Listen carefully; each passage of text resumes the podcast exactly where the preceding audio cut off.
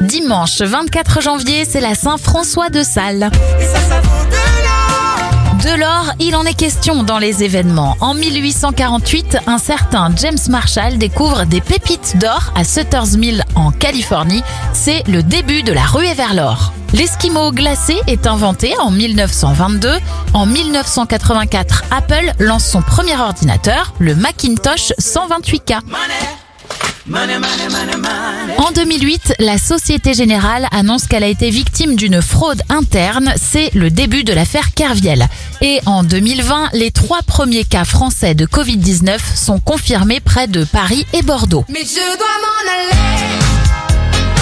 Les anniversaires de stars, Muriel Moreno, chanteuse de Niagara à 58 ans, 71 pour Daniel Auteuil, Raymond Domenech à 69 ans et l'actrice Karine Viard en a 55.